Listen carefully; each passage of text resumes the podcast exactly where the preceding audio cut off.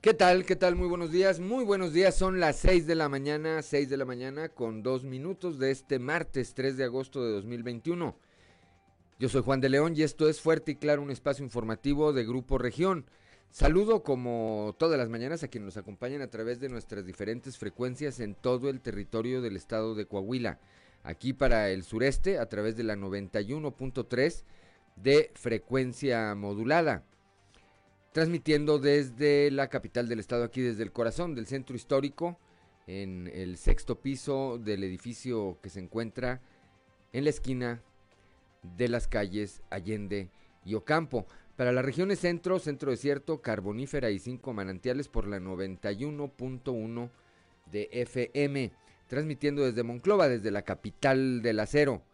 Para la región laguna de Coahuila y de Durango por la 103.5 de FM, transmitiendo desde Torreón, desde la Perla de la Laguna, y para el norte de Coahuila y el sur de Texas por la 97.9 de FM, transmitiendo desde el municipio de Piedras Negras. Un saludo, por supuesto, también a quienes nos distinguen con el favor de su atención a través de las redes sociales, en las diferentes páginas de Facebook de Grupo Región. Hoy, como todos los días, hay mucha información y estos son los titulares de hoy.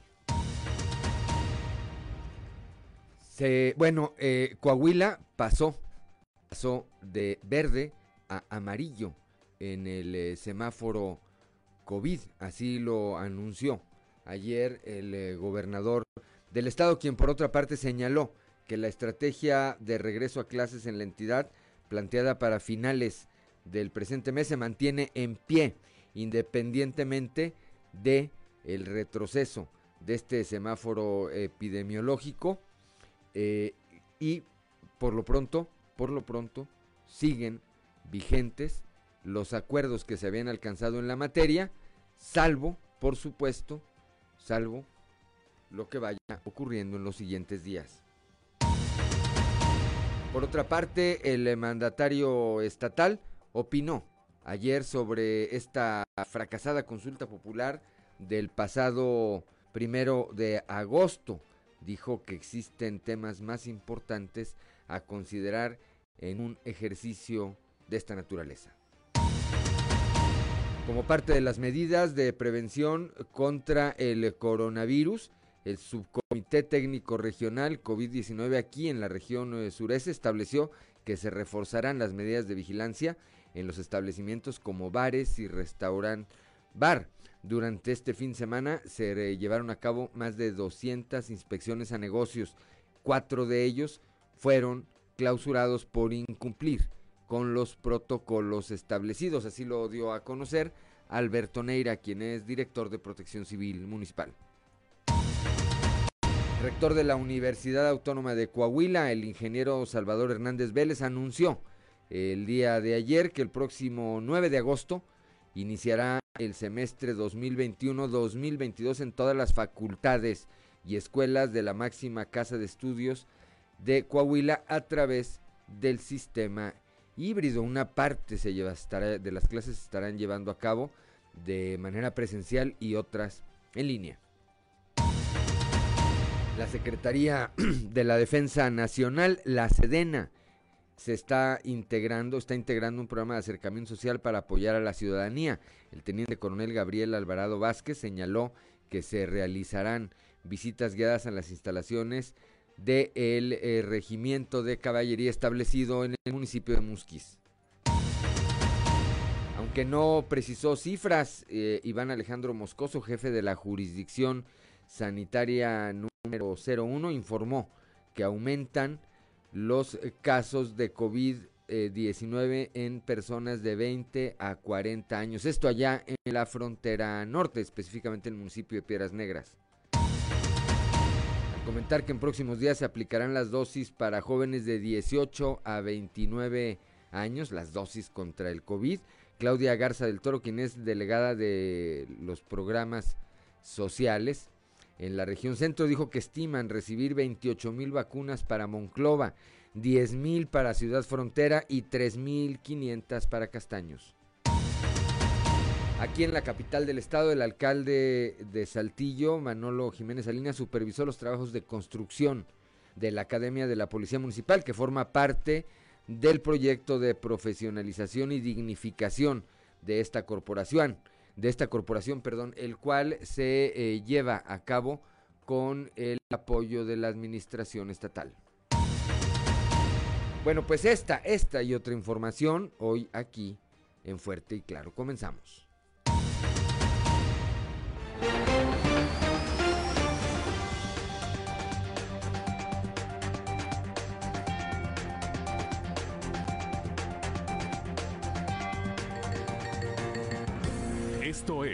Fuerte y Claro. Transmitiendo para todo Coahuila. Fuerte y Claro. Las noticias como son. Con Claudio Linda Morán y Juan de León.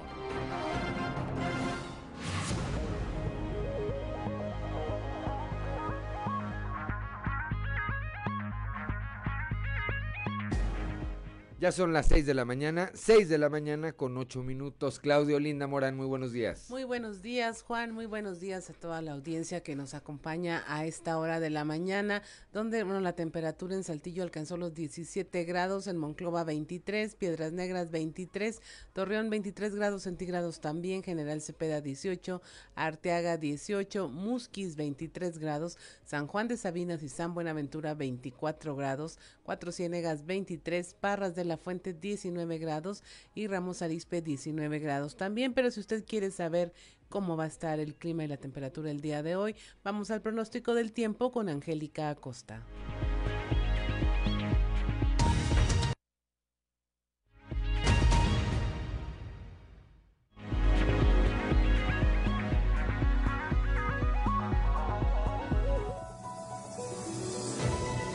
El pronóstico del tiempo con Angélica Acosta.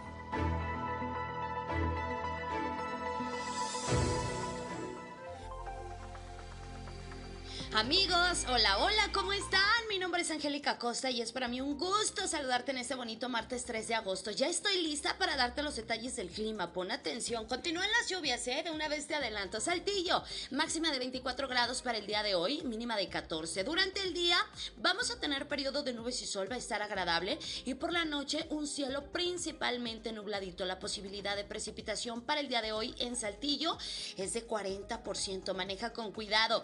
Vámonos hasta Monclova para este martes 35 grados como máxima, mínima de 26. Durante el día se va a sentir muy cálido a pesar de que vamos a tener periodo de nubes y sol y por la noche vamos a tener bastante nubosidad y de igual manera se va a sentir cálido por la noche. La posibilidad de lluvia elevada más durante el día que por la noche, 68%. Así que bueno, toma tus precauciones, ¿ok?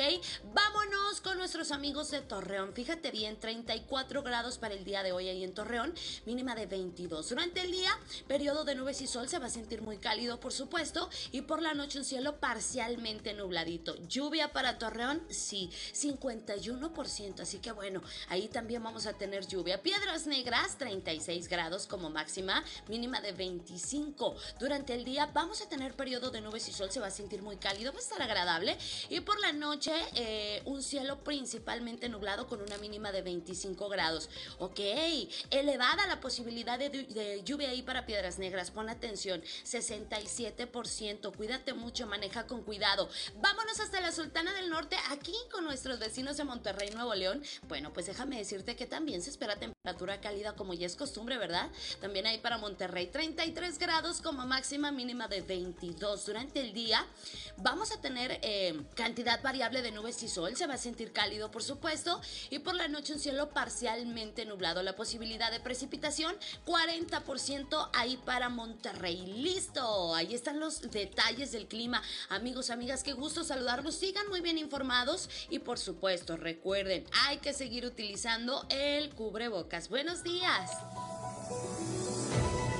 El pronóstico del tiempo con Angélica Acosta.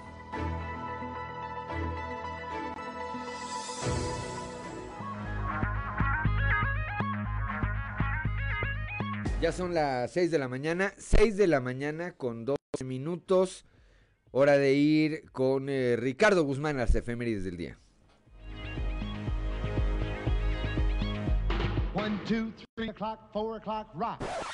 ¿Quiere conocer qué ocurrió un día como hoy? Estas son las efemérides con Ricardo Guzmán.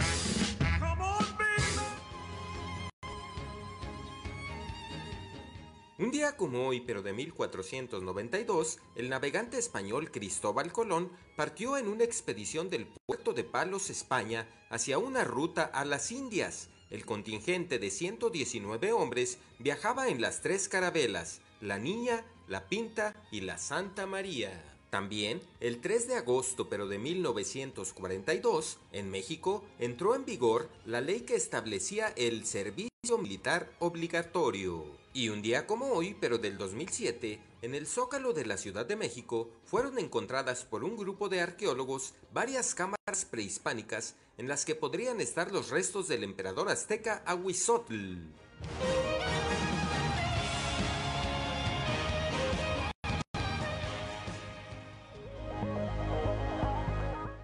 Ya son las 6 de la mañana, 6 de la mañana con 13 minutos. A ver, el marcador final para quienes no se desvelaron viendo el eh, partido de fútbol, el marcador final, en penales, ¿verdad?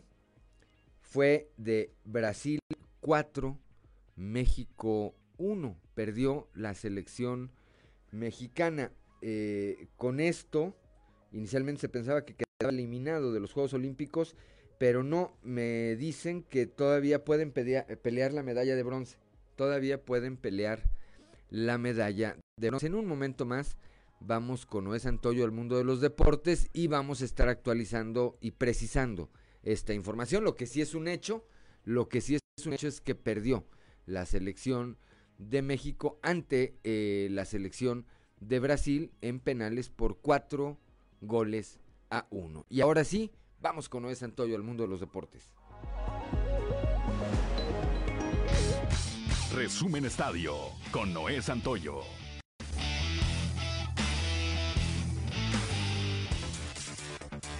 Selección mexicana de fútbol que participa en los Juegos Olímpicos cayó derrotada en la tanda de penales ante Brasil por el pase a la final, al fallar sus dos primeros tiradores, entre ellos el Mudo Aguirre. De esta manera Brasil avanza a la gran final y los mexicanos buscarán la medalla de bronce. También el sueño concluyó para Rommel Pacheco, quien no ganó medalla en los clavados de Tokio 2020 dentro de la final de trampolín metros, incluso con un salto que le castigó muchísimo con calificaciones de 3.0 y donde se sepultaron los anhelos de Presea. En el cierre de la jornada 2 de la Liga MX, el Atlético de San Luis no pudo aprovechar que los Gallos Blancos de Querétaro se quedaron con 10 hombres por más de 70 minutos y tuvieron que conformarse con un punto al empatar a un gol. Los potosinos con este marcador llegan a 4 puntos, mientras que los Gallos siguen sin ganar, pero ya suman 2 unidades el día de ayer en rueda de prensa con la presencia de autoridades del gobierno del estado de Coahuila, encabezadas por el gobernador Miguel Ángel Riquelme Solís, fue presentado el auto El Lagunero, el cual participará en la gran carrera panamericana y que será conducido por el lagunero Ricardo Piñera Valdés. La carrera panamericana en esta edición 2021 se correrá del 25 al 21 de octubre y tendrá la meta final en la capital coahuilense. Importante serie inicia en el día de hoy el Parque de la Revolución, los algodoneros de Niño Laguna, en sus aspiraciones de clasificar a la postemporada, pues deben ganar sus tres partidos y esperar combinación de resultados. El día de hoy, los laguneros se enfrentarán a los generales de Durango. La actividad para los demás equipos coahuilenses en la Liga Mexicana, Monclova estará en Monterrey y Saltillo en las dos Laredos. Resumen Estadio con Noé Santoyo.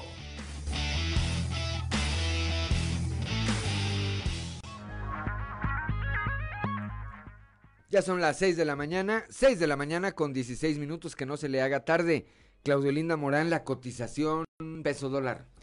Hoy el tipo de cambio promedio es de un dólar por 19 pesos con 81 centavos, a la compra 19 con 58, a la venta 20 pesos con 4 centavos. Muy bien, son las 6 de la mañana con 17 minutos, hora de ir a un resumen de la información nacional.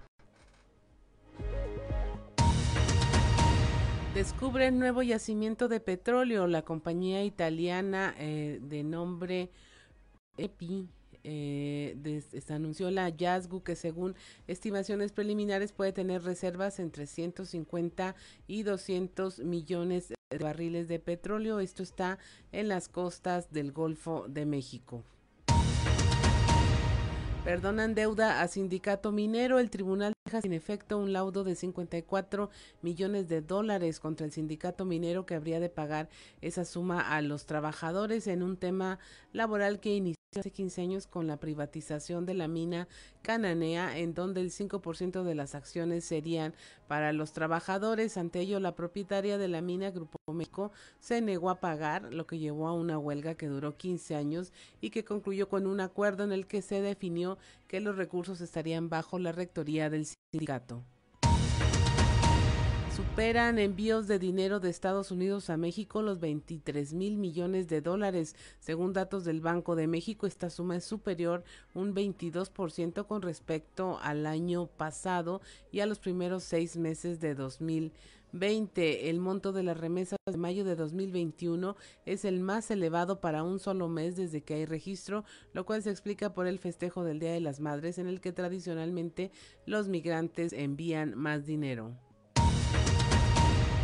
lanzará el gobierno una aplicación para denunciar abusos en el precio de, del gas.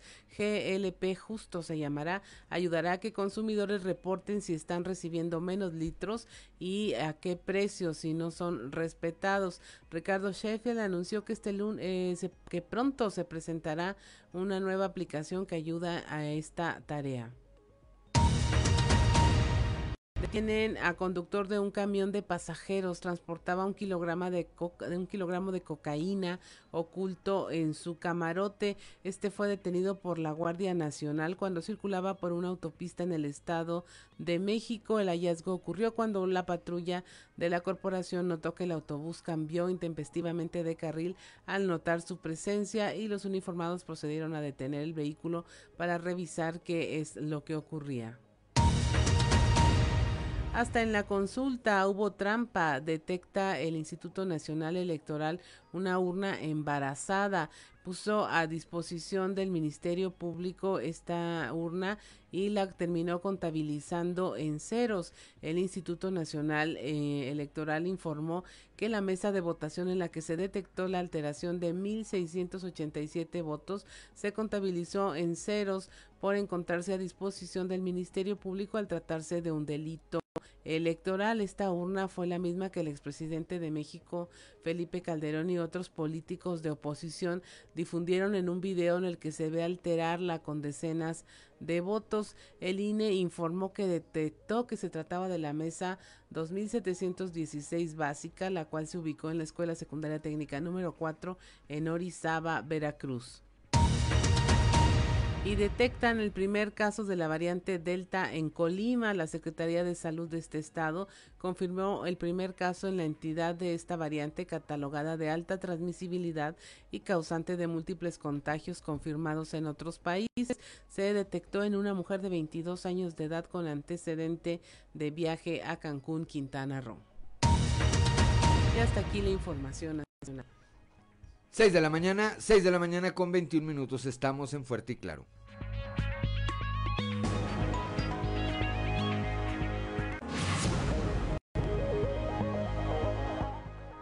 Ya son las 6 de la mañana, 6 de la mañana con 25 minutos. Seguimos aquí en Fuerte y Claro esta mañana ya de martes. Decíamos, y ahora vamos a un eh, panorama informativo por el estado. Comenzamos aquí en la región sureste con nuestro compañero Christopher Vanegas. El día de ayer trabajadores del Hospital General llevaron a cabo una protesta.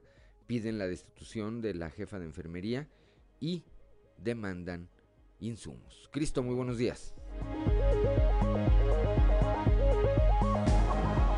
Hola, ¿qué tal? Muy buenos días compañeros, los saludo con mucho gusto a ustedes y a todos nuestros escuchan y déjenme platicarles que eh, el día de ayer personal del Hospital General se manifestaron en el exterior las instalaciones para exigir la destitución de la jefa de enfermería Juana Leticia Sánchez, además para solicitar que surtan los insumos necesarios para poder realizar su trabajo, puesto reportan que no se han surtido medicinas ni equipo para atender a los pacientes. Fue alrededor de una docena de trabajadores los que se dieron cita en la entrada principal del hospital. Sin embargo, detallaron que en realidad son más de 200 los trabajadores los que desde el fin de semana pasado están trabajando bajo protesta. De acuerdo con sus declaraciones, están en contra del método de trabajo de la jefa de enfermería Juana Leticia Sánchez por una serie de acosos laborales e irregularidades al momento de desempeñar su cargo. Aunado a esto, dieron a conocer que se tiene una gran crisis de desabasto en los insumos médicos, problema con el que tienen lidiando desde el año pasado y no se ha regularizado. Como ejemplo de esto, comentaron que, en el caso de operaciones en las que se necesita anestesia, no se cuenta con la suficiente por lo que se tiene que repartir una dosis de anestesia entre tres pacientes. Además, dieron a conocer que aún se tienen deficiencias en el suministro de otros medicamentos e insumos médicos para su atención y protección en contra de contagios de COVID-19, por lo que los mantiene muy preocupados ante la nueva ola de contagios así que hacen un llamado a las autoridades competentes para que se regularice esta situación y que se surtan los medicamentos e insumos necesarios para poder realizar su trabajo. Esta es con la información con la que contamos al momento. Que tengan un excelente día.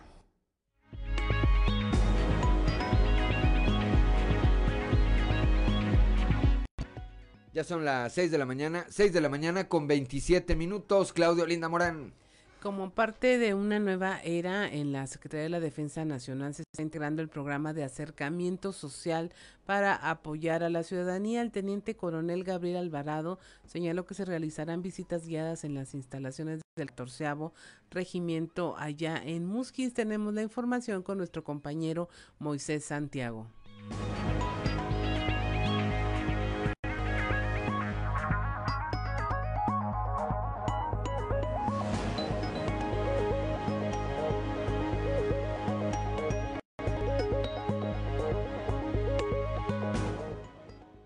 Días, Juan y Claudia, y a todo nuestro auditorio que nos escucha en todas nuestras frecuencias. Efectivamente, la información que tenemos para hoy prepara Sedena nuevo programa de acercamiento social. Bajo una nueva era, en la Sedena se está integrando el programa de acercamiento social para apoyar a la ciudadanía. El teniente coronel Gabriel Alvarado Vázquez señaló que se realizarán visitas guiadas a las instalaciones del 14 Regimiento de Caballería en Musquis y dijo que esto es con la finalidad de reactivar la confianza en las fuerzas castrenses. Esto es lo que nos comenta. Es este, van a ser este, visitas guiadas y programadas. Sí, este, y se, requiere cierta programación para no al rato tener, este, si no al rato vamos a tener cuatro o cinco solicitudes que sí se nos va a complicar un poco atender, ya que este, pues aquí este, eh, si está el 15% de, del personal militar en plaza, todos los demás normalmente se encuentran. Bueno, por lo de la pandemia, hubo, este, se censuraron muchas cosas. Ahorita estamos en, en este, en un acercamiento social, que así lo estamos llamando, acercamiento social, que es lo que se pretende. Pero le repito, de una manera controlada, toda vez que ahorita con el problema de la pandemia, que hablan de una tercera ola, esperemos no, no sea más allá de, puras este, falsas noticias. Pues, pues, esperemos que, bueno, hasta estos momentos pues es algo grato para, el personal de la Defensa Nacional, ya que somos, este, hemos sido bien aceptados al menos en la región carbonífera, este, el personal militar, este, no tenemos ningún problema, somos, este, creo yo, hay un buen acercamiento de población civil. Bien, pues de esta manera, de esta manera se está tratando de integrar lo que es este este tipo de acercamiento social a la ciudadanía y que sin duda alguna tendrá éxito. Ya habrá manera de que pues familias o incluso escuelas hagan las visitas correspondientes.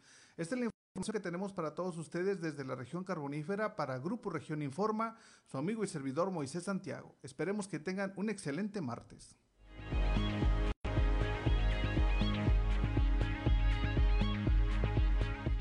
Seis de la mañana, seis de la mañana con 30 minutos. Un saludo también allá a Moisés Santiago Hernández. Ya vamos al norte del estado allá con Norma Ramírez aunque no eh, da cifras precisas, Iván Alejandro Moscoso, jefe de la jurisdicción sanitaria, informa del aumento en casos de COVID-19 en personas que están en el rango de 20 a 40 años de edad. Norma, muy buenos días.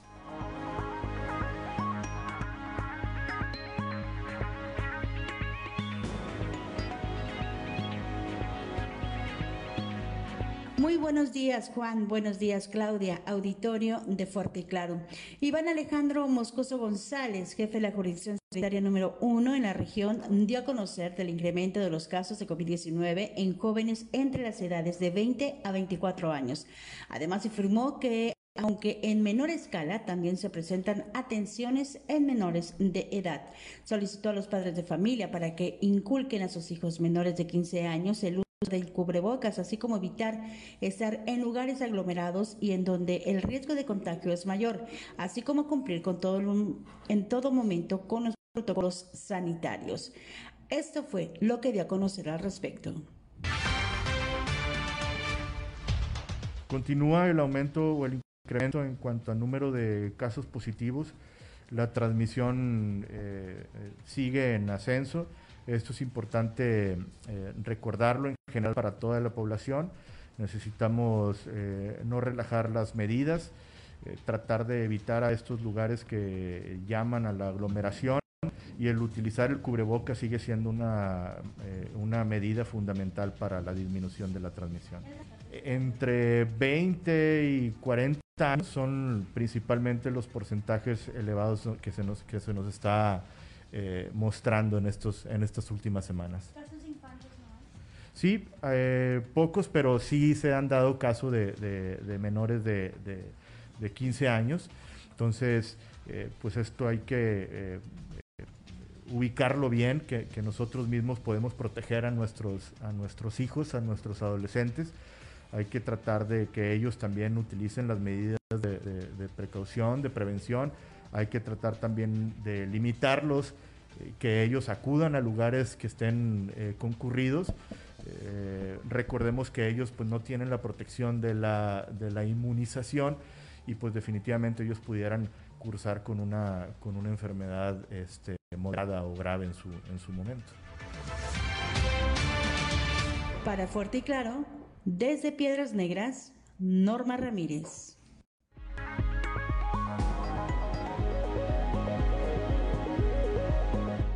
Son las 6 de la mañana, 6 de la mañana con 33 minutos. Claudelina Morán. En la región centro se estiman recibir 41.500 dosis para jóvenes de entre 18 y 29 años. Claudia Garza del Toro, delegada del programa Bienestar, dijo que se eh, repartirán 28 mil para Monclova, 10 mil dosis para Ciudad Frontera y 3.500 para Castaños.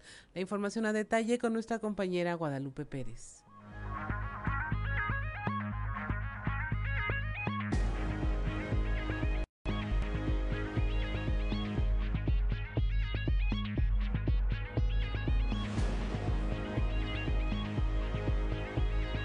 Saludos desde la región centro. Tenemos entrevista con Claudia Garza del Toro, encargada del programa de vacunación anti-COVID y de las brigadas Correcaminos. Nos precisa que ya se le confirmó llegarán más de 40 mil vacunas para jóvenes en edad de 18 a 29 años en la región centro. Bueno, darles la buena nueva. Eh, me avisaron ya ayer por la tarde-noche que llegaba el biológico de AstraZeneca para el grupo de 18 a 29 años, para eh, Monclova, Frontera, Castaños y San Juan de Sabinas. ¿A partir de cuándo van a poder vacunarse ellos? Vamos a, poder, vamos a empezar a vacunar eh, nosotros la ruta empresarial de Monclova, Frontera, Castaños, miércoles, jueves y viernes. El sábado vamos eh, tentativamente, esperen la convocatoria como quiera, vamos a abrir los puntos de Castaños y Frontera. Luego vamos a abrir el domingo Frontera y un punto en Monclova. Y el lunes vamos a abrir de nuevo dos puntos aquí en Monclova. ¿Se espera una gran población de este sector de 18 29? Bueno, miren, lo estimado, aquí lo traigo. No me sé las cifras, pero se las comento. Para Monclova recibimos 28 mil dosis, para Frontera 10 mil y para Castaños 3 mil 500. Es muy probable que en, Castaños también vayamos a abrir dos días, eh, probablemente sábado y lunes. Eh, frontera el sábado y domingo y Monclova domingo un día y lunes domingo un punto Monclova y lunes dos puntos. Esa es más o menos la tentativa de la programación. Saludos desde Monclova para Grupo Región Informa, Guadalupe Pérez.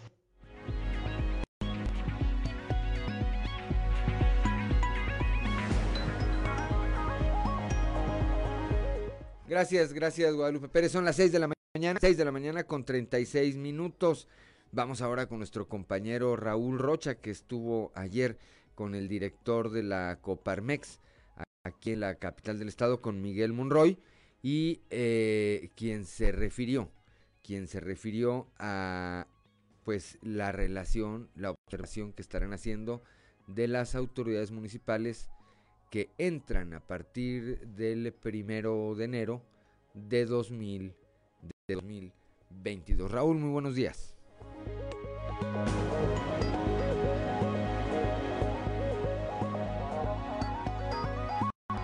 ¿Qué tal compañeros? Buenos días. Esta es la información para el día de hoy. A partir de que los alcaldes electos en los 38 municipios de Coahuila tomen posesión el próximo primero de enero, se iniciará la vigilancia para que cumplan con los 10 compromisos contra la corrupción que firmaron durante sus campañas electorales, dijo el director de Coparmex Saltillo, Miguel Monroy. Agregó que la firma de los alcaldes electos en Coahuila da confianza, por lo que ahora deberán de estar al pendiente de cómo los van cumpliendo. Esta plataforma que de compromiso, ¿sabe o qué porcentaje en general se prescribiría? Fue el, como, un 85%, este, pero de, de, los alcaldes que quedaron fue el 100%. Al 100%. O sea, fue en la plataforma se registraron como un 85% de los candidatos, pero un 100% de los alcaldes que llegaron al pueblo lo suscribieron. ¿Esta, ¿Qué lectura le da usted a esta situación? Pues que es una, eh, es una situación de confianza y ahora pues nos toca darle seguimiento a esos compromisos. Esta es la información para el día de hoy. Buen día.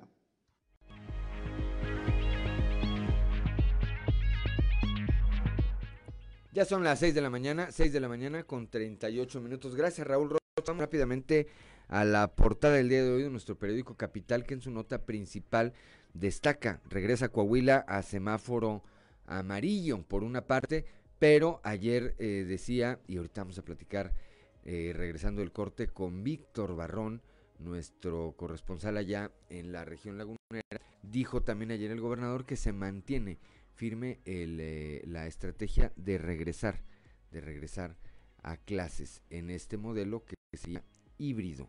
Por otra parte, un trabajo especial el día de hoy de Grupo Región, se puede salir de las drogas, tocar fondo no es la opción, un trabajo especial de nuestra compañera Leslie Delgado.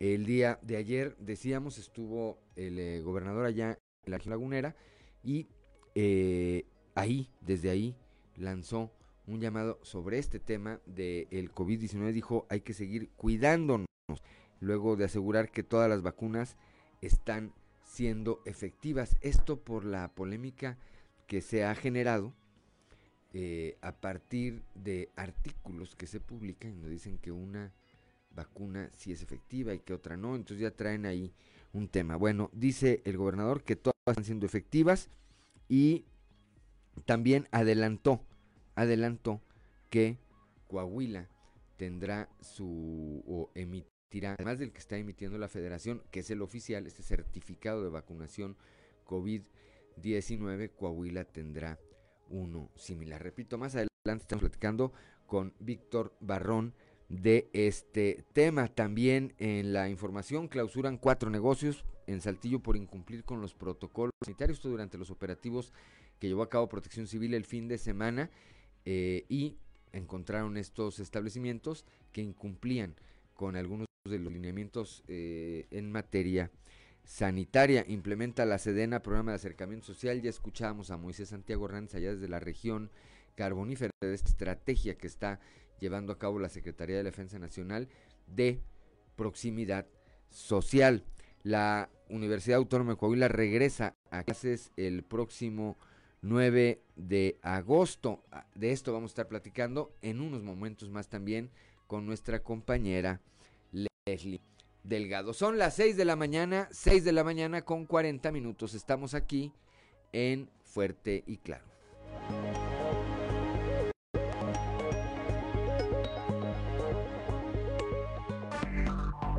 Enseguida regresamos con Fuerte y Claro.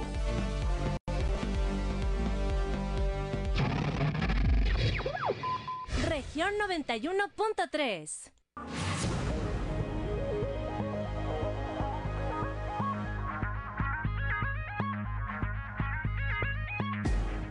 Ya son las 6 de la mañana, 6 de la mañana con eh, 45 minutos, nada más actualizando lo que decíamos hace un momento. Bueno, sí, México perdió en penales, la selección México perdió penales con Brasil, ¿verdad? 4-1. 4 goles a 1. Deberíamos de proponer que cuando juegue México y, sean penales las porterías las pongan del doble de tamaño. ¿Eh? Para que tengan chance, porque que ellos nunca le atinan. Siempre le echan ganas. Yo siempre les digo eso. ¿Le echan ganas? Pues sí, sí le echan ganas, pero bueno. Y, pero no está terminado. Juega, va a jugar por la medalla de bronce en eh, contra de quien resulte ganador de España y Japón, ¿verdad? España y Japón. De ahí va a salir el adversario de México para jugar por la medalla de bronce. Ya son las 6 de la mañana con 46 minutos. A ver si no se me enojan por lo que dije de la selección. Ya los zaraperos ya no les digo, porque luego aquí la, la, zarape, la zarape afición, ¿verdad? Se siente. Pero bueno. Este, son las 6 de la mañana con 47 minutos. Es hora de ir a nuestra columna en los pasillos.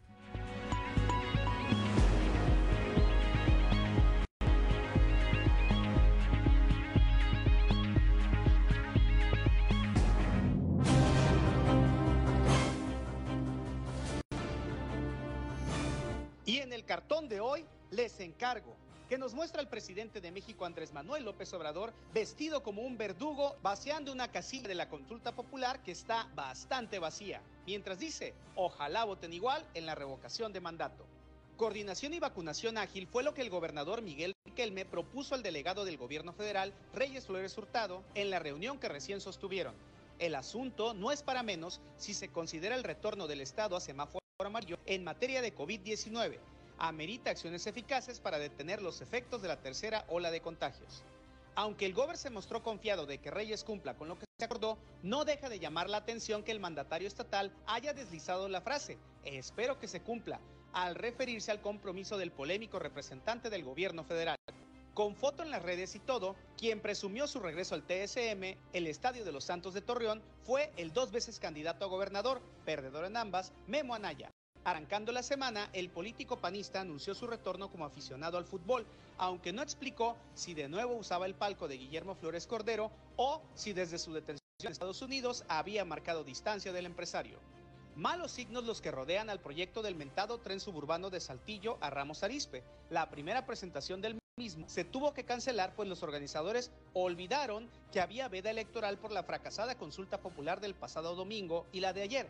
Fue más bien un encuentro de amigos y de buenas intenciones al grado que ni Juan Pablo Martín del Campo, responsable de la SCT en Coahuila, acudió al evento y en su lugar mandó a un segundón en las dependencias que no supo dar ni siquiera fechas precisas del ansiado proyecto. Sobre proyectos, quien en cambio está a punto de concretar uno es Hugo Morales, presidente de la Comisión de Derechos Humanos en Coahuila, donde es cosa de días para que pongan en funcionamiento la app mediante la cual los usuarios podrán presentar quejas y dar seguimiento a sus inquietudes en vía remota.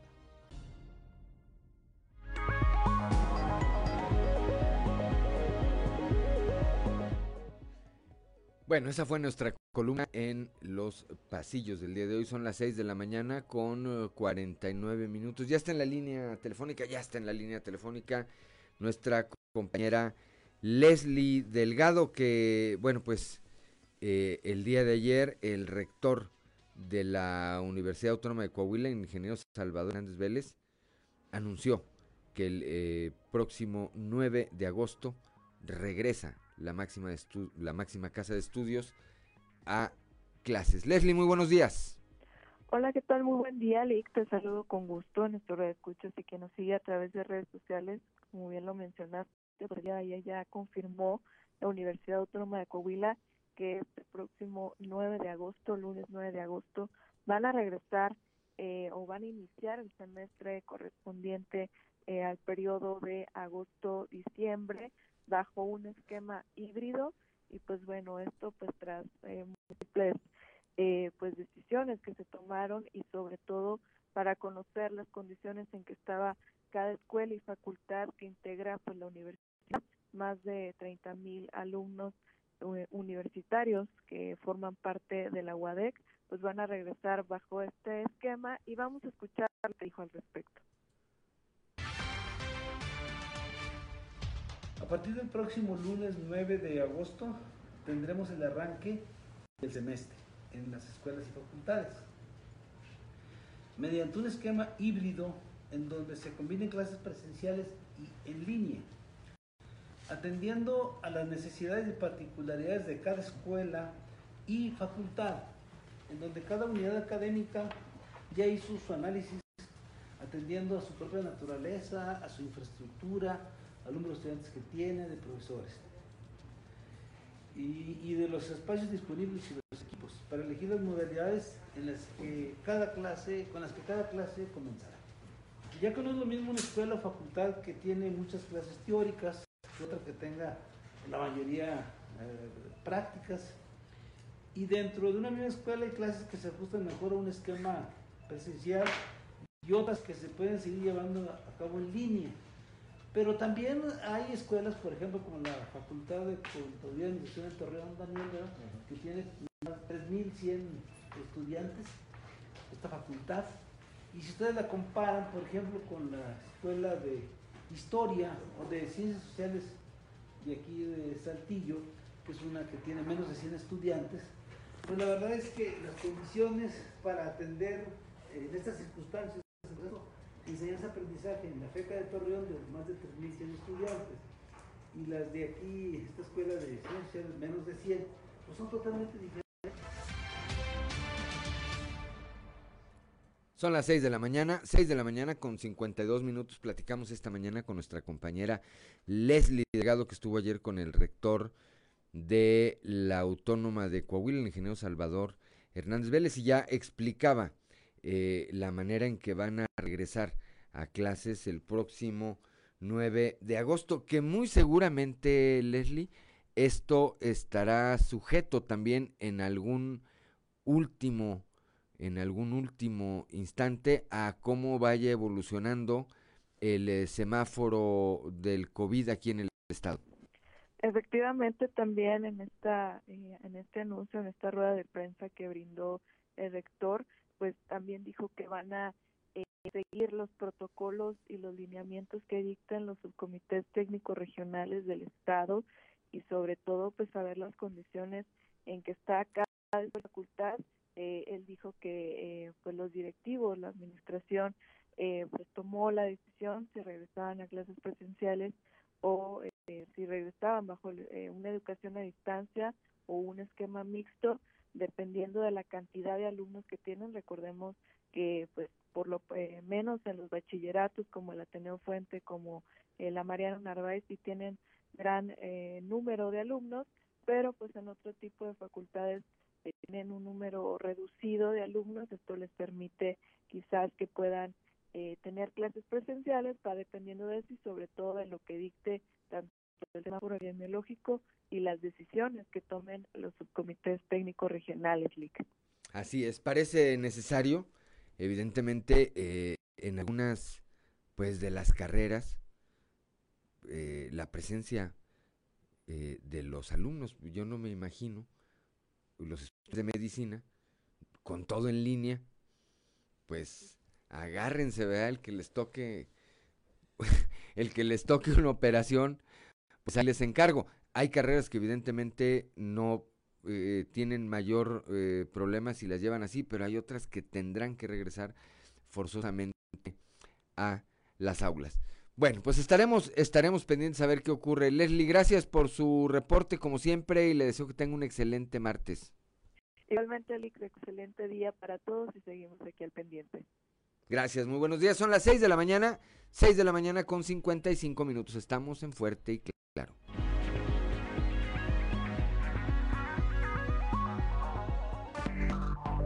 Enseguida regresamos con Fuerte y Claro.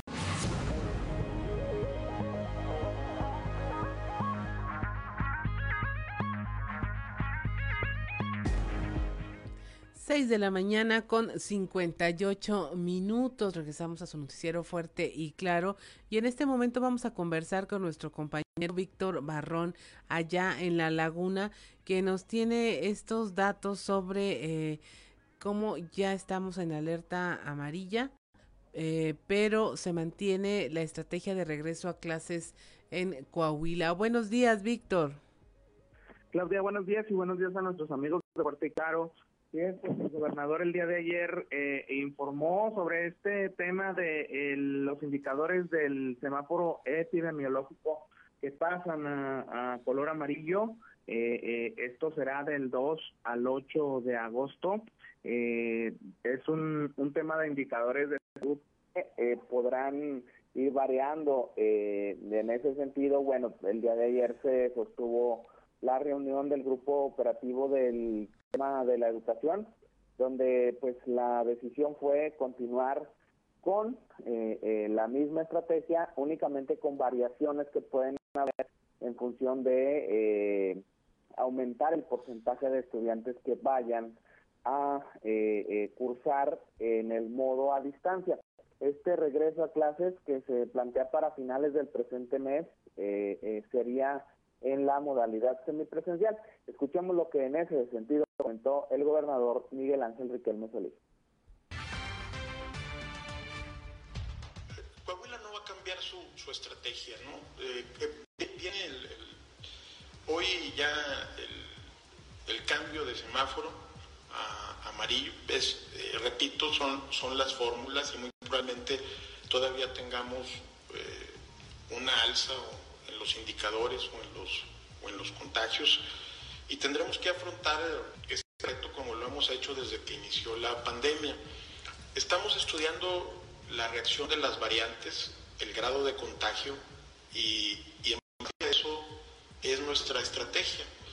En eso estamos todos, todos los días, no, no vamos a cambiar la, la estrategia, seguimos eh, buscando que el próximo ciclo escolar sea presencial, lo vamos a hacer con mucho cuidado, Hoy tuve reunión en la mañana con el grupo de trabajo de educación y trabajamos en ese sentido, preparándonos y alistándonos para, para el regreso a clases.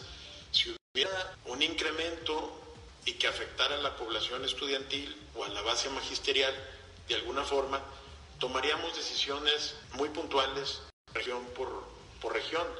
Pero hasta ahorita la idea es seguir 7 de la mañana con un minuto. Así es, Víctor. Este eh, se ve como una especie de contención, ¿no? Eh, pasar al semáforo amarillo implica cierto movimiento de las actividades, pero no su cancelación. Eh, se trata de mantenerlas y, bueno, estar, como dice el gobernador, ya son fórmulas matemáticas probadas, este, ya con tantos meses de, de pandemia en donde eh, de lo que se trata es que sigan las actividades, lo que estoy entendiendo, pero bajo una estricta vigilancia de todos estos números y variables que finalmente dan el número de casos, incrementos, hospitalizaciones. Claro, y que comentaba el gobernador que sí, efectivamente, pues se aplicarán eh, restricciones, Claudia, eh, pero como bien lo mencionas, es una dinámica que ya es conocida y que se ha aplicado con éxito en Coahuila. Reconoció el gobernador que por este tema de las variantes eh, del coronavirus, eh, por este retroceso obviamente en el tema del semáforo epidemiológico, eh, pues puede haber cierto nivel de alerta, de alarma entre la población, eso es natural, pero se tiene ya esta estrategia aprobada y se irá aplicando en función de cómo pues se vaya desarrollando el, el comportamiento de la enfermedad y por región, eso también es importante, ¿no? Eh, recordemos que los subcomités, bueno, pues esta, esta mecánica ha, ha dado resultado en función de lo que vaya ocurriendo en cada región y así será aplicable también en este tema de la educación. Obviamente, pues van a venir anuncios en, en lo posterior eh, en cuanto a los distintos sectores, pero eh, eh, aquí en el de la educación lo que el mensaje es que sigue en pie esta estrategia que ya había sido anunciada previamente y que pues va a seguir delineándose Claudia en función de lo que de aquí al 23 de agosto que es esta fecha tentativa para el arranque de las clases en Coahuila pues se, se vaya lo que se vaya observando no y ya comentaba el gobernador pues las autoridades sanitarias analizan pues cuáles son los efectos de esas variantes, principalmente la delta, ¿no? Que, que ya tiene presencia en Coahuila, eh, eh, los, los casos que ya han sido comprobados y cómo podría de extenderse el, el, nivel de contagios ya con esta variante, pues eh, saber cómo actuar en función de las actividades que ya se encuentran, se encuentran abiertas, Claudia, y cómo pues esto puede ir variando, reconoce el gobernador que puede haber más contagios, obviamente, y se irá modificando todo este tema eh, eh, en relación al, número de contagios que se vayan presentando. Así es, Víctor, pues muchas gracias por tu reporte, que tengas un excelente día y sin duda eh, la lección está aprendida.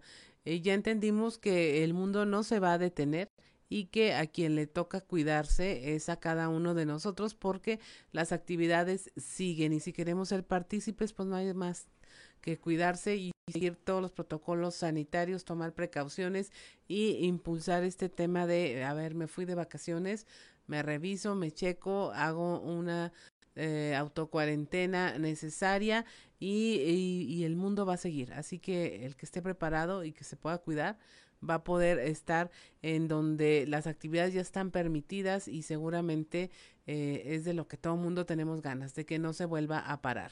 Muchas gracias, Víctor. Claudia, muchas gracias. Les deseo a todos un excelente día. Hasta luego. Siete de la mañana, siete de la mañana con cinco minutos. Gracias a Víctor Barrón allá desde la región lagunera.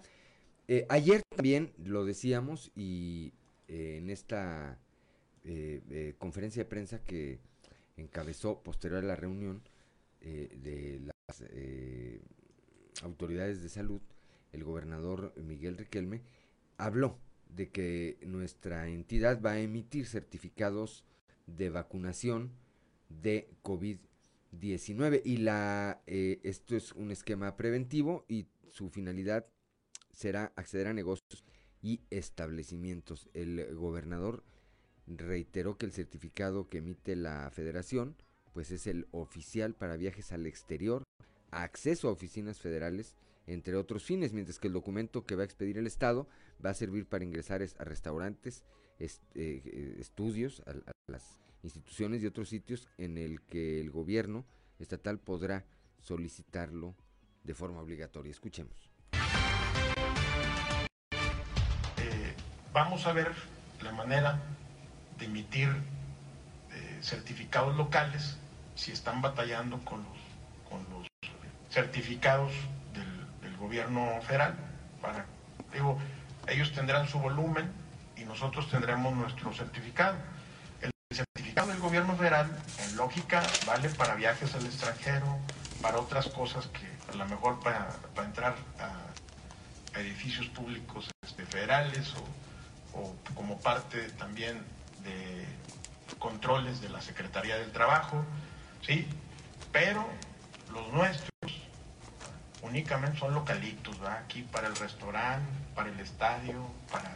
Y eso sí los puedo emitir yo. O sea, no tengo problema por hacerlo, ni por exigirlos. Entonces, eh, si hay o no una aplicación o una medida del gobierno federal, qué bueno a mí me interesa que los jóvenes de Coahuila se vacunen y que todos seamos copartícipes, corresponsables de que nuestros hijos se vayan a vacunar. Y si quieren salir, pues se tienen que vacunar. Si quieren entrar a uno de estos espacios, no hay otra forma de control.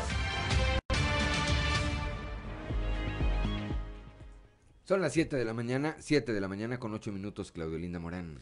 El gobernador de Coahuila, Miguel Riquelme, opinó que la consulta popular celebrada el pasado primero de agosto fue un rotundo fracaso, pues existen, existen temas más importantes a considerar en un ejercicio de esta naturaleza. El mandatario coahuilense dijo que los gobernantes eh, deben encontrar los temas que generen interés en la ciudadanía y en esta ocasión se trató solamente de una distracción de los principales problemas del país.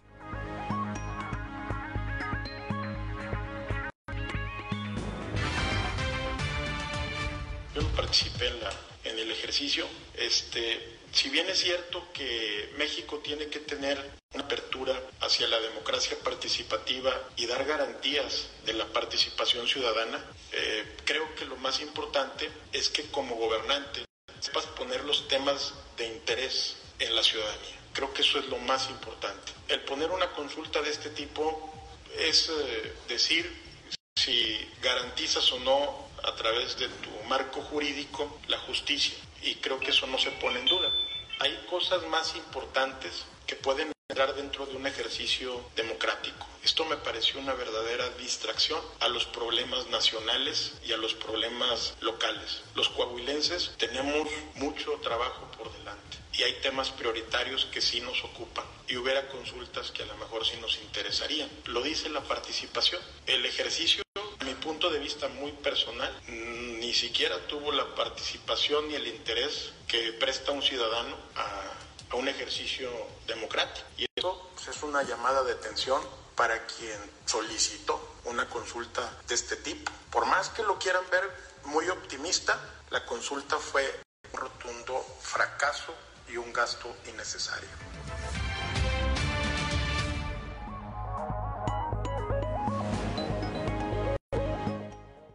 Siete de la mañana, siete de la mañana con diez minutos, Claudio Linda Morán. Bueno, continuamos con eh, la información y eh, es momento de eh, entrar en comunicación con la representante de la Asociación Nacional de Padres de Familia, aquí en Coahuila con María Guadalupe Caro Angulo, con quien hablaremos de este regreso eh, pretendido ya a las clases presenciales, particularmente porque ellos hicieron un estudio donde prácticamente el 70% de los padres de familia hace que en mayo de este año todavía decía no al regreso de clases presenciales, pero vamos a ver cómo va toda esta situación. Buenos días, María Guadalupe. Muy buenos días, Claudia. Gracias por la invitación. ¿Cómo vamos con este tema? ¿Qué es lo que han eh, trabajado con los padres de familia? ¿Qué es lo que quieren eh, que pase ya en los próximos meses, en las próximas semanas incluso, sobre este regreso a clases que bueno, en una tercera ola de pandemia y ahora con una uh, alerta o semáforo amarillo, pues eh, se torna en algo más difícil de, de poder realizarse. Pues sí, este, seguimos en las mismas condiciones. El más del 60% de los padres de familia no quieren el regreso a clases presenciales. Ya teníamos una ligera esperanza, eh, sobre todo en Coahuila, a partir de esta prueba piloto que se hizo desde enero, de un regreso a clases híbrido. Ya se tenía este, esa ilusión de que se podía regresar a clases ahora en agosto. Funcionó muy bien en Coahuila este sistema híbrido hubo muy poquitos contagios, hubo menos de cinco niños contagiados, entonces sí se veía una posibilidad de, este regreso a clases, pero debido a esta nueva ola de, de contagios, a esta nueva cepa que sobre todo está afectando a los jóvenes, sí se tiene otra vez el temor y los padres de familia otra vez no quieren el regreso a clases presenciales. ¿Cuál es la razón principal? ¿La falta de infraestructura, no confían en las medidas sanitarias o es la, la propia naturaleza de, de, los contagios? Pues sí, sobre todo es que no se han vacunado a los jóvenes. Si hubiéramos tenido ya la vacunación completa, sobre todo a los jóvenes y los maestros, pues sí podría tenerse una seguridad de poder regresar a clases. Pero no se ha vacunado a los jóvenes. Todavía en Coahuila no se han vacunado a los jóvenes de 30 años, apenas está empezando. Entonces no hay un un regreso seguro a clases y también el temor de que las instalaciones pues no la mayoría no cuenta con todos los insumos necesarios para este protocolo de, de seguridad sanitaria muchas de las escuelas no cuentan con agua potable no tienen mucho menos tienen gel antibacterial etcétera entonces sí hay un temor María Guadalupe, estamos platicando esta mañana con María Guadalupe Caro Angulo, representante de la Asociación Nacional de Padres de Familia. Le saluda Juan de León. A ver, dígame una cosa, ¿y tienen contacto, yo supongo, con la Secretaría de Educación?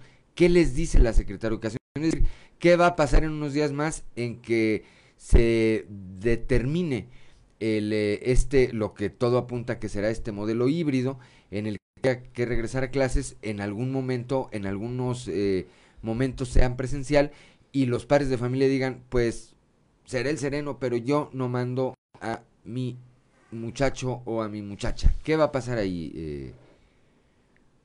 Sí, buenos días, Juan. Pues eh, tuvimos contacto con la Secretaría de Educación más o menos a, a principios de año y este se nos se nos explicó cómo iba a estar el regreso eh, en, sobre en Coahuila. Este, tuvimos contacto con el secretario de Educación y hasta participó con nosotros en un evento que tuvimos y la, el protocolo estaba muy bien y como les digo, funcionó muy bien en Coahuila. Aquí el temor ahorita de los padres de familia es que nosotros ya regresamos a semáforo naranja, pero estamos rodeados de estados en donde ya están a punto o ya están en semáforo rojo, como son Nuevo León, Chihuahua, Sinaloa, y pues hay un gran temor, ¿verdad?, que nosotros regresemos otra vez a semáforo rojo. Y este esta, regreso a clases híbrido, pues debe, eh, nosotros estamos pidiendo que sea voluntario, ¿verdad?, que siga las clases en línea y los padres de familia que quieran que sus hijos vayan algunos días a la escuela, pues que así sea, pero que no sea obligatorio, que sea voluntario. También para ir viendo cómo va funcionando esta nueva modalidad, digamos.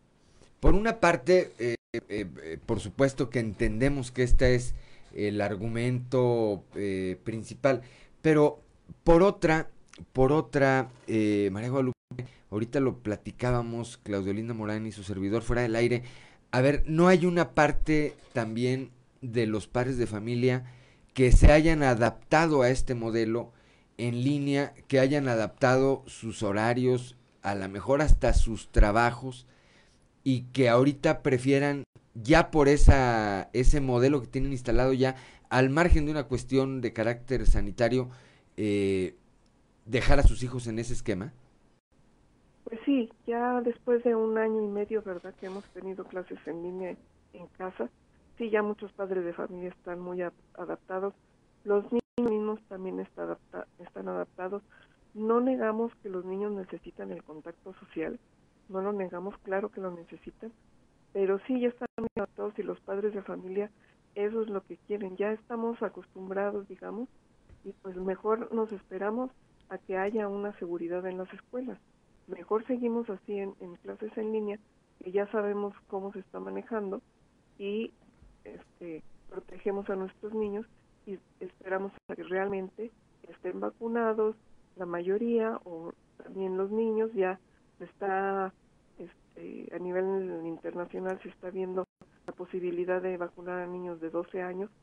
Entonces muchos padres de familia prefieren este, esperar.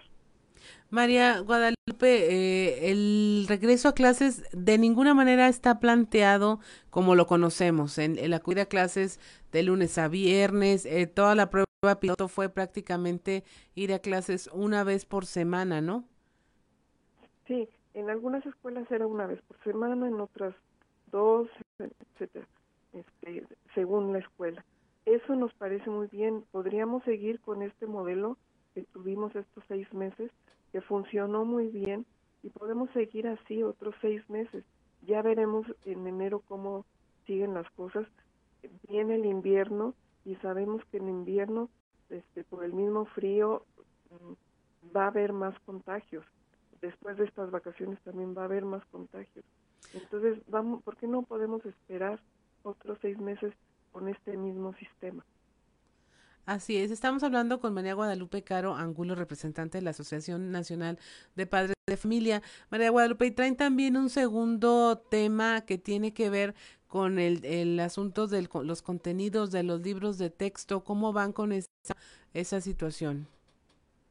Pues este, la, la Unión Nacional de Padres de Familia junto con Suma por la Educación estamos este, muy preocupados por estos nuevos contenidos, sobre todo por la rapidez con la que se quieren hacer o se pretendió hacer.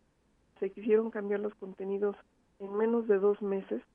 No se convocaron a, especialistas, a pedagogos, a psicólogos, a, hasta historiadores, etcétera, biólogos, etcétera.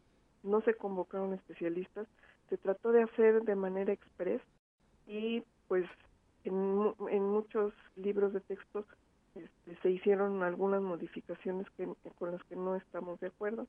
Entonces, la Padres de Familia, junto con esta otra asociación, metimos un amparo para que no se haga este estas modificaciones. Ahí tendrán una rueda de prensa. ¿Habrá algo de esta información o ya es otro tema? Este sí, vamos a tratar ese tema y aparte de la NOM 237 que afecta directamente a las escuelas particulares, en donde se pretende cambiar los servicios educativos a servicios comerciales y que las escuelas pues no son figuras mercantiles. Entonces esto afectaría directamente a los de familia en los aumentos de los costos de, de inscripción y colegiatura. Y en la deducción de impuestos también, ¿no? Exactamente. Ok, va a ser un tema interesante porque pues es un gran eh, volumen de escuelas que funcionan eh, bajo el esquema de privado y seguramente habrá grandes afectaciones. Te agradecemos mucho que hayas conversado con nosotros esta mañana, María Guadalupe Caro Angulo. Seguramente lo haremos más adelante viendo cómo se desarrolla estos tres temas que son vitales e importantísimos para el desarrollo de eh, lo que somos una comunidad a final de cuentas. Sí, claro que sí. Pues muchísimas gracias por la invitación y nosotros lo único que le pedimos a las autoridades es que informen bien a los maestros y a los padres de familia cómo va a estar este regreso a clases y qué escuelas son las que están óptimas para este regreso a clases. Así es, muchas gracias. Hablamos con María Guadalupe Caro Angulo, representante de la Asociación Nacional de Padres de Familia. Somos Juan de León y Claudia Olinda Morán y esto es Fuerte y Claro.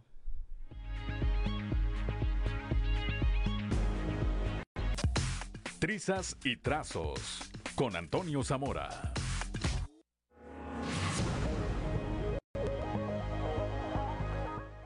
Ya son las 7 de la mañana, 7 de la mañana con 24 minutos y desde la capital del acero, nuestro amigo y compañero periodista Toño, Toño Zamora. Toño, muy buenos días. Buenos días, buenos días Juan, buenos días a las personas que nos sintonizan a, esta hora.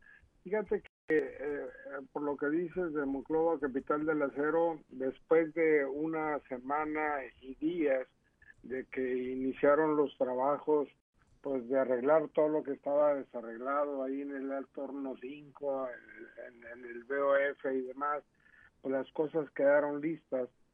Y, ahí tengo una exclusiva de no haber cambios de última hora, mi Juan, a las 8 de la noche de, de hoy empiezan a producir ya en serio.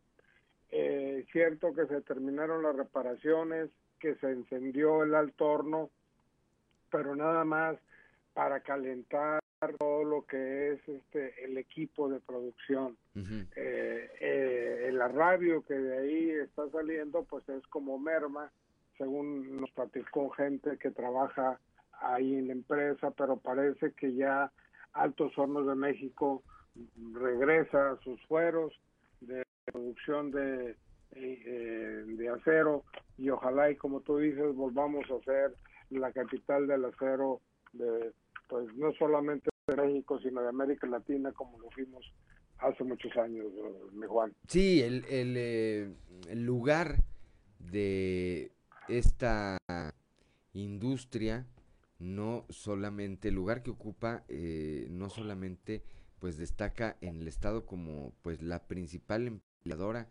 y pilar de la economía en la región centro, sino a nivel de nuestro país y a nivel de Latinoamérica, pues eh, Altos Hornos de México tiene, tiene un sitio que efectivamente, pues en los últimos tiempos, derivado de esta ofensiva eh, feroz del el gobierno federal en contra de Alonso Ancira, pues trajo una serie de consecuencias y una serie de acciones de las que apenas parece estarse reponiendo, Toño.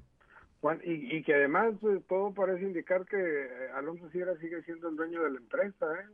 Lo que dijo el gobierno federal de que estaba haciendo aval para que se vendiera, pues fue puro cuento, no fue puro jarabe de pico, porque hasta la información, donde tenemos información es en el sentido de que quien le está metiendo la lana para la reparación pues es Alonso Ancira y si no es de él pues la consiguió prestada o qué sé yo no pero no hay gente de Julio Villarreal no está Julio Villarreal eh, no no la verdad que todavía no sabemos si cambió de dueño la empresa o no cambió pero los altos mandos de, la empresa cerera dicen que el que manda, el que sigue mandando es Alonso Ancir Elizondo. Por otro lado, parece que ya, ya se están definiendo las cosas en la región centro para el asunto de, del Partido Acción Nacional, de, de esa famosa tercia que había, y todo apunta para que Juan Carlos Terrazas sea el candidato de unidad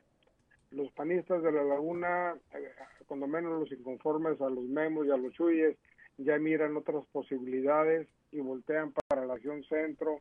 La licenciada Esther Quintana, panista de pura cepa, además mis reconocimientos para, para la profesionista, sabe que ya es tiempo de sacar de la jugada a quienes han mangoneado el PAN y que en la elección del 6 de julio demostraron una vez más no traer nada en la bola, como dicen por ahí en el argot del fútbol.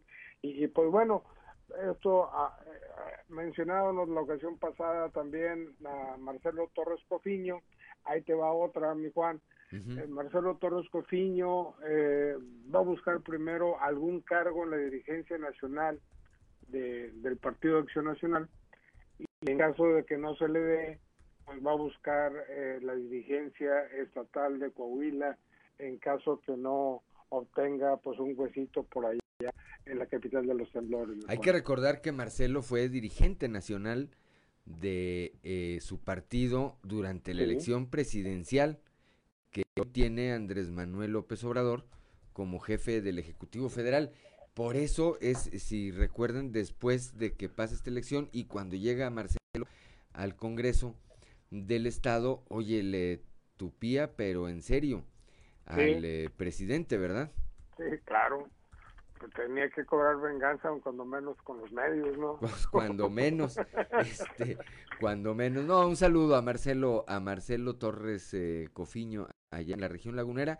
Habrá que ver qué es, qué es lo que ocurre en este sentido. En octubre, ya sabemos, se vencen estos, eh, este plazo para que el Partido Acción Nacional renueve su dirigencia. Y bueno, pues será interesante ver si efectivamente el panismo de la región centro, ese otro PAN que lidera o liderea Alfredo Paredes, pues le puede arrebatar el control de ese instituto político a quienes lo han detentado durante los últimos 10 o 12 años que son el grupo de Memo que habrá que recordar, Toño, se fue quedando sin amigos, Memo, pues le queda a Chuy de León.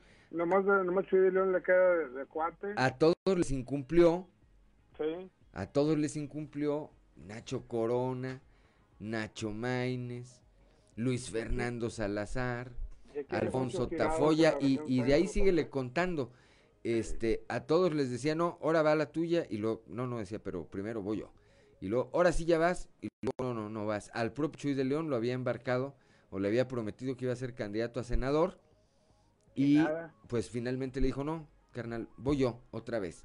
Y Chuy de León se aguantó porque le ofrecieron la dirigencia. Yo creo que no se imaginó en ese entonces que en esa dirigencia le iba a tocar pues puras malas. Ya para que extrañen a Bernardo González, imagínate, cómo estará la cosa. ¿Eh? Así estará la cosa. Pero bueno, pues estaremos en contacto, Toño, como siempre. Gracias por tu comentario y platicaremos el día de mañana. Hasta mañana, Juan. Muy buenos días. 7 de la mañana con 31 minutos. Claudio Linda Morán. Pues continuamos con eh, la información. Clausuraron cuatro negocios en Saltillo por incumplir con las medidas sanitarias. Esto como parte de las medidas de prevención del COVID-19 eh, se van a reforzar estas medidas de vigilancia en los establecimientos como bares y restaurant bar. Se hicieron durante un fin de semana más de 200 inspecciones a negocios. Se clausuraron cuatro, informó Alberto Nira, director de Protección Civil Municipal en Saltillo. Y bueno, nos comentan que ya está en la línea nuestro compañero Osiris. Osiris García. Osiris García, son las 7 de la mañana con 32 minutos. ¿Cómo te fue en la consulta, Osiris García? No, pues, pues más desangelado que nada. Menudo o barbacoa. No me refería a la del menudo o la ah, barbacoa, Osiris. sí, esa fue la única que se puso más interesante, pues el último estábamos nada más discutiendo que íbamos a desayunar ese día. No, pues más, más, más desangelado, más triste completamente solo. De hecho, en Coahuila nada más no alcanzamos ni el 5%. Ni el 5%, ¿verdad? No, está demasiado desangelado. O sea, Coahuila todavía está por debajo de... Es que vos cuando andas preguntando ese tipo de cosas, es como que pues mejor ni me preguntas. Son, son más populares algunas encuestas de Facebook, por ese tipo de cosas. Totalmente. Alguien subía, alguien subió ayer un comentario y decían, a ver, votaron más personas por no sé qué personaje para eh, de esos concursos que se hacen de, en la televisión eh, y que la, la, pues la gente vota, ¿verdad? Este, que por la consulta mentada. La verdad, pues sí parece que a final de cuentas quienes eh, criticaron o criticamos e, este ejercicio, pues tenemos razón, parece un despropósito, no votó ni siquiera el 10% de tenían la posibilidad de haberlo hecho en eh, Coahuila, como bien lo apuntas, particularmente no alcanzamos ni el 5% de participación ciudadana y me parece, Osiris, que eso deja al descubierto muchas cosas y da para muchas lecturas, entre otras, al margen de las que tú eh, eh, tengas a bien comentar, entre otras, que de nueva cuenta no se dejó ver la estructura que debería tener eh, pues el partido en el poder, Osiris. Sí, y parece, bueno, eh, ya es que era bastante cara por sí misma la, consulta. Y, y, ahí es donde ya empieza a, aparecer hasta ridículo el hecho de que se estén tomando medidas de austeridad y que en las oficinas, yo, yo lo sé, este, lo sabemos, las personas que tenemos acceso a, a la información, que eh, las oficinas del gobierno federal, las delegaciones acá en Coahuila, pues están quedando, no tienen, mira vos, no tienen ni un ni focos, ya en algunas oficinas les quedan cuatro focos de toda la oficina, no tienen papel para imprimir, no tienen cartuchos, eso de ahorrar es una cosa, ¿verdad? Bueno, dicen que no hay papel para imprimir ni para otras cosas, Osiris. Pues ni para nada, pues están totalmente, totalmente abandonadas, eh, efectivamente, estas eh, dependencias. Como ahí está la, la delegación de, de, perdón, de gobernación, la delegación de gobernación, vos, de verdad no hay papel ni, en el baño, y, y, no hay ni focos, ¿eh? Y no tienen agua desde quién sabe cuándo, si alguien se lo está pasando, y, eh, pero está de, de terror la situación en la que están. Y dices, bueno, si la van a desaparecer, pues ya desaparezcanla. Pero no, no, Es, es, vaya, el reflejo de la Secretaría de Gobernación, ¿verdad? No estamos hablando de una, pero todas las oficinas están igual. una de las promesas, eh, si tú recuerdas, eh, Osiris Auditorio, que hizo el presidente entonces en campaña y que reiteró al inicio de su gestión, durante su periodo como presidente electo, todavía no tomaba protesta, pero ya había ganado la elección, era que iba a desconcentrar eh, las dependencias. Que la Secretaría de Reforma Agraria iba a dar a tal lado, que la Secretaría de Gobernación a tal lado. A Coahuila creo que nos había tocado Banobras o Nafín, alguna de esas, y se iba a ir a Torreón. Bueno, ni en eso, ni en eso se ha cumplido. Y en lo otro, tiene razón, las dependencias pues están totalmente abandonadas. Muchas no tienen ni siquiera, ni siquiera titulares formales. Hay encargados del despacho, por no decir, este, por no decir otra cosa. Sí, nomás encargados del despacho y las nóminas también, ah, también les han castigado las nóminas. Ahora es ridículo que tengamos una consulta que costó 79 pesos por cada voto de los mexicanos. Es un, un gasto grandísimo y estamos ahorrando en unas cosas para dilapidarlo en tonterías. O sea, honestamente, digo, gracias por preguntar, pero sí creo que había otras cosas más importantes que atender de primera instancia. Con, este, digo, estamos pasando por una pandemia mundial, por ejemplo. Este, no sé si alguien se dio cuenta.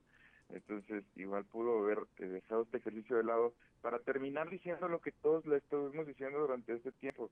Señor presidente, está bien que nos pregunte, pero primero no es el tiempo hacerlo, ahorita estamos, deberíamos estar pensando en nuestras cosas primordiales. Y, y segundo, pues ya instancias y hay un debido proceso legal para que se siga y que garantice a los gobernados, eh, eh pues eso, la, garantía del debido proceso.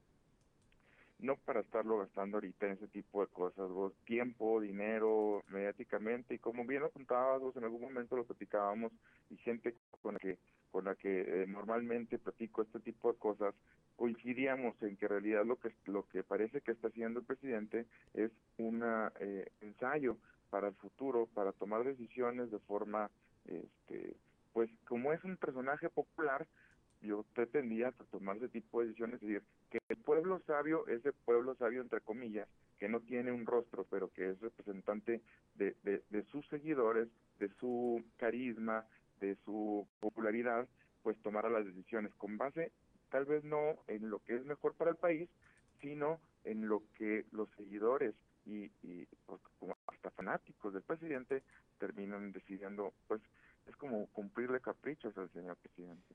Pues eh, hay quienes se dicen que en realidad se trató de eso, que quería medir su voto duro y una manera pues era esta, ¿verdad? Era pues, esta, ahí tiene su voto eh, duro. Evidentemente que acabamos de pasar por un proceso electoral en el que también hay que decirlo, pues eh, a Morena no, le fue mal, porque no le fue mal, conquistaron gubernaturas, ganaron eh, posiciones en el Congreso Federal, de manera que siguen eh, teniendo eh, un peso específico. Si bien no arrasaron como en la anterior elección, pues sí, alguna excepción, y lo digo porque así fue, a excepción de Coahuila, en el resto de las entidades, pues no le fue mal Morena. Aquí sí, no ganó Torreón. Luis Fernando Salazar, padre e hijo, ninguno de los dos pudo ganar. Claudio Bres, allá en eh, Piedras Negras, cuando todo el mundo lo veía invencible. Pues, bueno, pues fue derrotado por Norma Treviño. Eh, Armando Guadiana, aquí en la capital del estado, quienes eh, también había quienes decían, oye, va a ganar, bueno, pues no ganó tampoco, pero además tampoco fue una elección apretada, ¿eh? Eh, Chema Fraustro, pues le pasó la planadora marca Riquelme por encima y lo barrió. En Monclova ganó el PAN.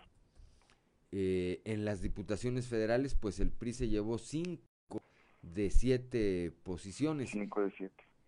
Ahí está. Y bueno, a partir de ahí entendemos también la poca participación que tuvo eh, esta consulta aquí en nuestra entidad, Osiris? No, pues no. Eh, o sea, bueno, Coahuila es un, estado en el que Morena se ha tardado más en poder permear. O sea, y, también, pues mucho de eso es por la desorganización que hay política, es una naturaleza de, lo que antes era el PRD y que solamente, pues que hoy cambiaron de siglas eh, y se fueron a Morena, es una de esas características, pues que está compuesta por distintos grupos ideológicos y que es complicado que lleguen a acuerdos pues también por, por el eh, pésimo trabajo del delegado regional, eh, que no ha podido aglutinar a las personas. De hecho, fue una de las eh, cosas que terminaron por en la institución del señor Gabriel García a nivel federal, que era el coordinador de superdelegados, y que al final de cuentas el, presidente terminó diciendo, oye, pues cuánta lana le hemos estado metiendo esto, y no se ven reflejados en lo que están buscando vos, que es al final de cuentas pues seguir una hegemonía política. Ya no hablemos de que de que se vaya a reelegir el presidente, sino de que de tener una verdadera permeabilidad en los estados y organizar una estructura. Y como bien apuntas, pues no hay una estructura que esté realmente funcionando, se solamente la popularidad del presidente y no es lo mismo no poner las siglas de Morena, que no vaya la cara del presidente, o, perdón, el nombre del presidente en una boleta, que lanzar una encuesta ahorita este digo cuando él aparece es mucho más fácil que ahorita que es nada más una pregunta ciudadana que termina en eso si hoy en la punta que los resultados electorales pues también eh, reflejan que bueno al menos en Coahuila las cosas para Morena no están nada sencillas en, en, la elección que viene ¿no? así es bueno, pues estaremos platicando de este y de otros temas, pero guitarra en mano el próximo viernes, Osiris García. Sí, nada más quiero mandar un saludo a Jiménez, que ahorita está, ahorita está escuchando todo esto de las cuestiones educativas. Sé que han hecho hasta lo imposible por reinventarse. Él y todos los eh, actores educativos en el Estado. Ya si regresas o no, pues ya será decisión de los padres de familia, pero, híjole, han hecho hasta lo imposible de verdad educativamente para poder llevar la educación hasta las casas de los muchachos. Y Así es. proveerles. Director del COVAC, ¿verdad? Director del COVAC, sí, que, eh, que, sabes, una de las cosas que hago es ser docente y por ahí este eh, he visto de primera mano las cosas que se han hecho en el COVAC para intentar llevar la educación hasta los muchachos y de verdad que es una tarea titánica. Un abrazo para todos ellos. Eh. Un saludo para Leonardo Jiménez. Gracias Osiris, muy buenos días. Son las 7 de la mañana con 42 minutos. Estamos en Fuerte y Claro.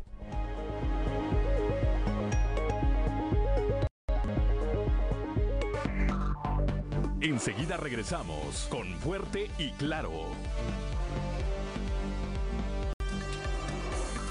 Seguimos en Fuerte y Claro.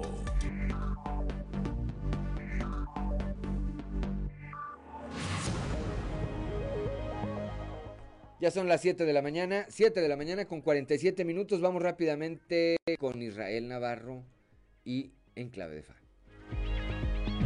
En Clave de Fa con Israel Navarro.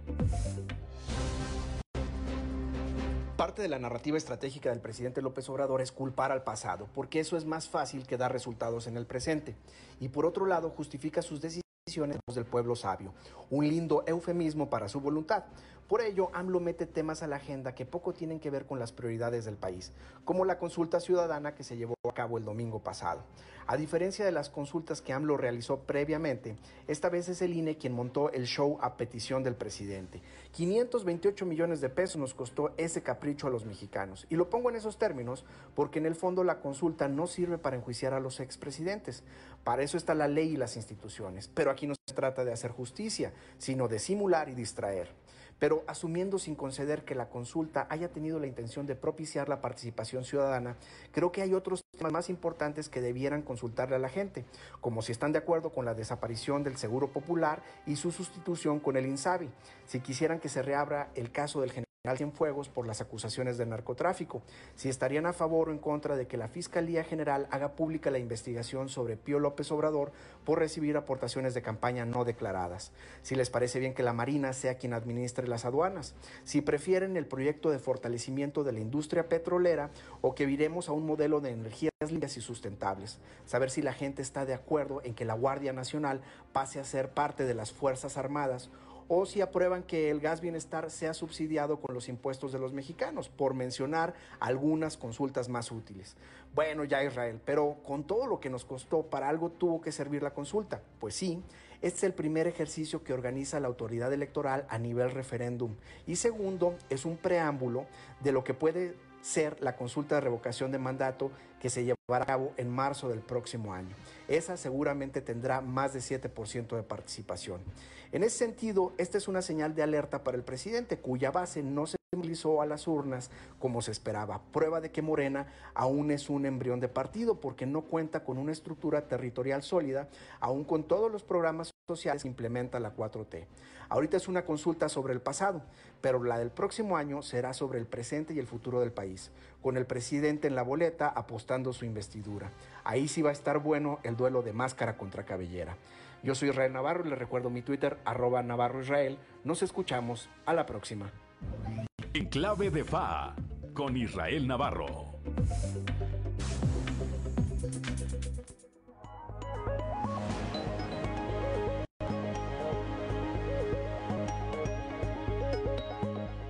Ya son las 7 de la mañana, 7 de la mañana con 50 minutos. Antes de ir al resumen de información nacional rápidamente, veo, leo esta información que nos manda una de nuestras corresponsales. Dice esta mañana la, secretaria, de Seguridad y Protección Ciudadana, Rosa Isela Rodríguez, informó que de acuerdo con el plan eh, de vacunación en la frontera norte a personas de 18 a 39 años, dice, será a partir del 15 de agosto cuando se aplique la segunda dosis de la vacuna Pfizer.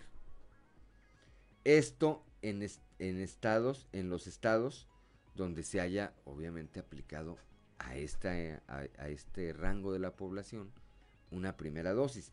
En el caso de Coahuila, dice, específicamente se refirió la funcionaria, la fecha de aplicación será el 9 de septiembre en al menos 8 municipios que no especificó y se estima aplicar más de 125 mil dosis de Pfizer. 7 de la mañana con 51 minutos. Eh, Claudio Linda Morán, un resumen de la información nacional. Descubre nuevo yacimiento de petróleo. La compañía italiana Eni anunció el hallazgo que según estimaciones puede tener reservas de entre 150 y 200 millones de barriles. La compañía informó que el descubrimiento se dio en el prospecto de exploración de Sayulita, en el llamado bloque 10 de aguas de profundidad media esto en las costas del Golfo de México. El lugar donde se realizó el hallazgo es el séptimo pozo perforado con éxito por Eni en la cuenca y el segundo pozo de compromiso del bloque 10.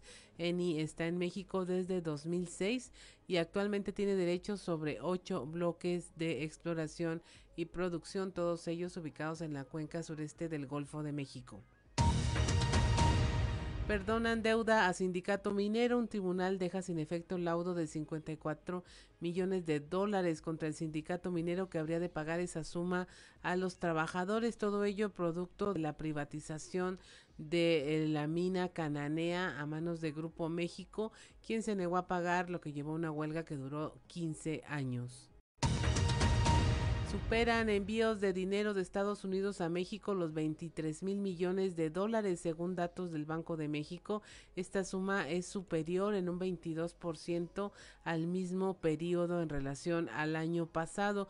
Las remesas familiares son recursos que los migrantes mexicanos que viven en otros países, principalmente en Estados Unidos, envían a México. Se estima que hay 1.7 millones de familias recibiendo este tipo de ingresos. Lanzará gobierno una aplicación para denunciar abusos en el precio del gas. Se, se va a llamar GLP Justo. Ayudará a los consumidores a que reporten si están recibiendo litros de menos o a un precio que no corresponde a lo anunciado.